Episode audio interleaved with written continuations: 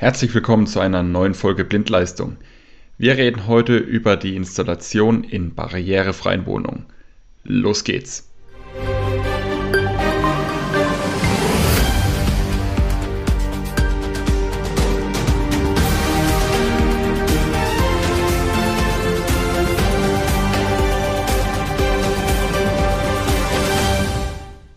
Wir haben uns heute einen Experten eingeladen, der sich mit dem Thema der barrierefreien Elektrotechnik ein bisschen besser auskennt als ich, und zwar Carsten Mordus von Buschjäger. Carsten, ich bin froh, dass du heute bei uns bist. Mich würde es am Anfang mal interessieren, wie definierst du denn eine barrierefreie Wohnung, eine barrierefreie Elektroinstallation?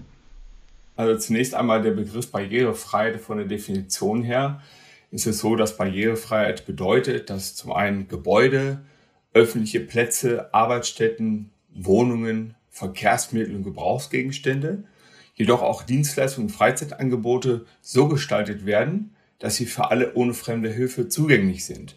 Konkret bedeutet das zum Beispiel auch, wenn ich jetzt einen Rathaus oder ein Rathaus betrachte, dass nicht nur Stufen, sondern auch ein Aufzug oder eine Rampe ins Rathaus führen, dass Formulare nicht in einer komplizierten Amtssprache, sondern auch in leichter Sprache vorhanden sind und dass auch gehörlose Menschen beispielsweise einen Vortrag verfolgen können mit Hilfe eines Gebärdensprachdolmetschers.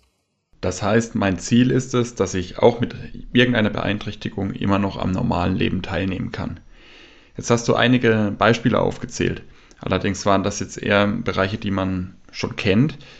Wie sieht das Ganze denn jetzt im elektrotechnischen Kontext aus? Ja, wir müssen bei der Elektrotechnik einfach mal betrachten, dass es ja Menschen gibt, die gesundheitliche Einschränkungen haben können, jetzt sowieso schon im Laufe ihres Lebens und auch altersbedingt entsprechend ähm, ja, Einschränkungen auftreten können. Das können zum Beispiel einmal in der ja, Gesamtkörpermobilität sein, Kraft, auch Sensomotorik, Fein-Grobmotorik und vor allen Dingen auch in der Wahrnehmung über Sinne. Und äh, gerade die Sehkraft kann ja auch mit dem Alter nachlassen. Und da haben wir ganz viele Lösungen, die wir heute auch schon einsetzen, jedoch im ganz anderen Kontext, beispielsweise mit einem klassischen Lichtschalter, der in der Mitte oft so eine kleine Kalotte hat, um zum Beispiel im Treppenhauslicht als Orientierungslicht zu dienen. Wir bieten da zum Beispiel mit unserem Schalterprogramm Impuls eine Möglichkeit, dadurch, dass Impuls eine komplett runde Aura-Beleuchtung hat, die ich ausleuchten kann und somit auch ein Mensch mit einer Sehschwäche die Möglichkeit bietet, dass er auch, wenn er sich von der Seite her dem Schalter oder Taster nähert, diesen dann auch findet. Eine zweite Möglichkeit ist, betrachte mal eine weiße Wand und äh, um Kontraste zu schaffen, sorge ich zum Beispiel dafür, dass ich einen farbigen Schalter nehme. Das heißt zum Beispiel einen schwarzen Schalter auf eine weiße Wand. So schaffe ich Kontraste. Dann noch mit der passenden LED beleuchtet, sollte auch ein Mensch mit einer Seh Schwäche letztendlich die Möglichkeit, auch diesen Schalter oder Taste entsprechend auch im Dunkeln finden zu können. Carsten, ich habe meine Hausaufgaben gemacht. Ich weiß, es gibt eine Norm für barrierefreie Elektroinstallation, nämlich die 18040 Teil 2. Kannst du uns da mal ein bisschen abholen? Was steht denn da drin? Die DIN 1840 Teil 2 gilt für die barrierefreie Planung, Ausführung und Ausstattung von Wohnungen Gebäuden mit Wohnungen und deren Außenanlagen, die zur Erschließung und wohnbezogener Nutzung dienen. Ähm, wichtig dabei ist, dass wir auch ganz gerne da ähm, beispielsweise für die Nutzung ähm, eines Gebäudes Informationen vorsehen, die zum Beispiel Warn- oder Orientierung dienen oder auch leiten sollen. Und so müssen zum Beispiel diese auch für Menschen mit sensorischen Einschränkungen geeignet sein. Das heißt, hier gilt zum Beispiel auch laut Norm das sogenannte Zwei-Sinne-Prinzip.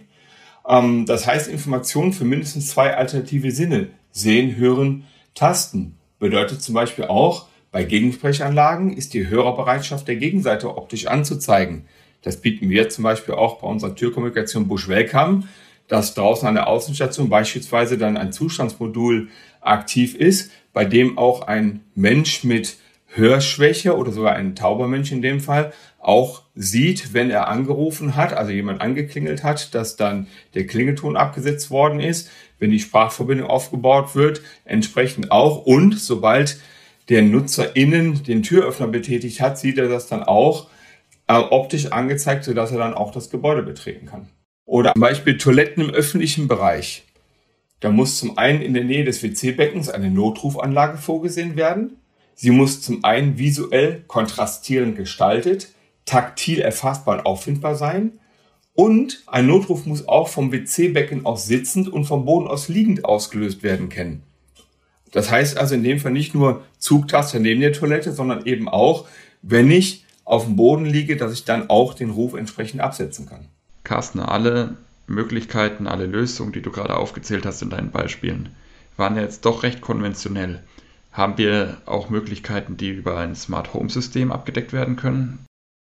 Ja, also gerade das Thema barrierefrei Wohnen im Smarter Home ist ja zum Beispiel so, dass äh, unsere Kunden ganz gerne ähm, so lange wie möglich selbstbestimmt, selbstständig, altersgerecht in den eigenen vier Wänden leben möchten und natürlich auch können. Und speziell ältere Menschen, Senioren zum Beispiel, auch Menschen jeden Alters mit entsprechenden Einschränkungen in der Mobilität, auch im Seh- und Hörvermögen sowie kognitive Beeinträchtigungen, können auch hier im Smart Home ja, die Erleichterung auftreten oder eben auch bessere Lebensqualität verhelfen für unsere Kunden.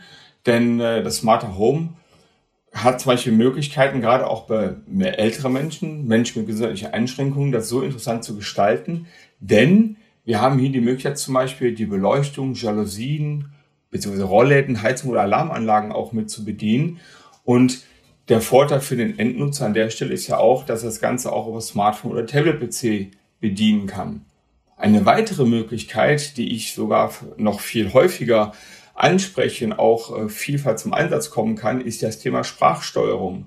Denn wir nutzen die Sprachsteuerung beispielsweise mit Amazon Alexa heute schon, um Radiokanäle aufzurufen, Musik zu gestalten, nach dem Wetter zu fragen oder auch Einkäufe zu tätigen.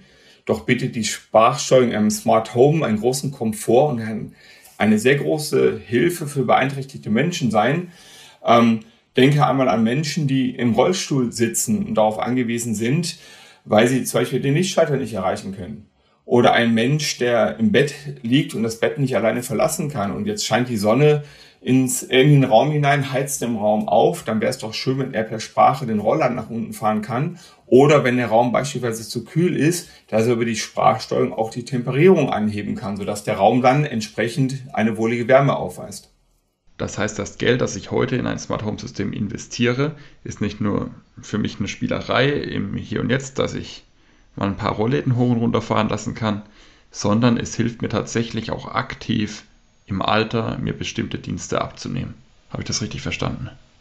Das ist richtig. Und der Vorteil ist ja hier beispielsweise, wenn wir unser System Buschfried Home betrachten, was wir ja auch gerade im Neubau und in der Sanierung einsetzen können, da wo Leitungen verlegt werden können, ist das der eine Aspekt.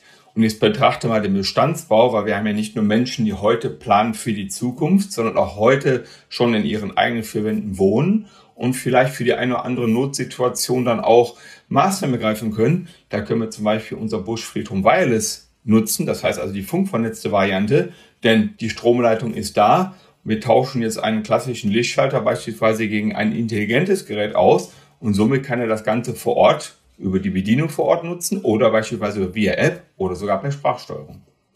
Jetzt ist ein Smart Home System ja nicht gerade die günstigste Anschaffung. Habe ich hier auch Möglichkeiten an Fördergelder zu kommen, damit ich mir da ein bisschen was abnehmen lassen kann?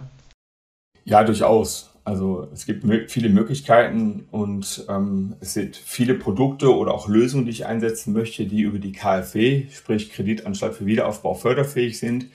Beispielsweise im Rahmen des Programms Altersgerecht umbauen.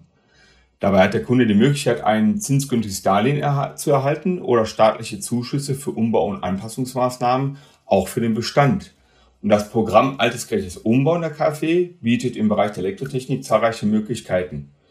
Diese reichen zum Beispiel einmal vom Einbau farbiger Lichtschalter bis zum aufwendigen Assistenzsystem und die Förderung erfolgt wahlweise als Kredit oder als Zuschuss. Und interessant ist zum Beispiel, dass förderfähig unter anderem baugebundene Bedienungs- und Antriebssysteme für Türen, Jalousie, Rollläden, Fenster, auch Türkommunikation sind oder auch intelligente Türschlösser mit personalisierten Zutrittsrechten. Und wichtig ist allerdings da auch, dass wenn ich ein äh, KfW-Förderprodukt, wie zum Beispiel jetzt das Thema Barrierereduzierung, nutze, dass immer der Fachbetrieb diese Maßnahme durchführen muss, ähm, auch die Bruttokosten inklusive Mehrwertsteuer berücksichtigt werden und der maximale Investitionszuschuss beträgt 6.250 Euro. Das bedeutet 12,5 Prozent einer Gesamtinvestitionssumme von 50.000 Euro. Und daher ist gerade dieses Produkt Barrierereduzierung ideal für unsere Kunden geeignet, denn hier gibt es keine Altersgrenzen und außerdem ist die Antragstellung relativ einfach. Und ich kann es sogar noch kombinieren, zum Beispiel mit Programmen wie Energieeffizient sanieren oder der Bundesförderung für effiziente Gebäude BEG. Auch das ist möglich. Du sagtest gerade, dass die Anmeldung ziemlich einfach ist. Habe ich hier trotzdem auch Anforderungen, wie zum Beispiel bei der Elektromobilität, dass ich den Antrag für meine Fördergelder vor der Durchführung der eigentlichen Maßnahmen beantragen muss?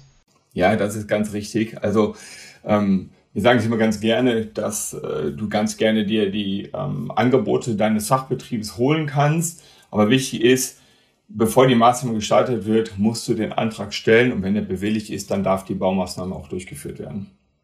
Ja, ich glaube, die eigentliche Schwierigkeit liegt darin, dass die meisten ähm, ja, Immobilieneigentümer in den Mitte 30ern, Anfang 40er sind und äh, sich beim Umbau noch nicht wirklich Gedanken machen über ja, altersgerechtes Wohnen, wie es denn eigentlich mal in 20, 30 Jahren aussehen wird. Da waren sehr viele wirklich wichtige Punkte dabei, über die man sich äh, schon jetzt Gedanken machen sollte, auch wenn ich eine Elektroinstallation plane, wo eigentlich noch gar keine alten Menschen drin wohnen. Ähm, wir verlinken natürlich auch wieder weiterführende Informationen in den Folgenotizen, also schaut da gerne vorbei. Und ansonsten, Carsten, danke dir, dass du uns mitgenommen hast. Und ich freue mich, dass alle wieder einschalten, wenn es das nächste Mal wieder heißt Blindleistung, der Elektriker-Podcast.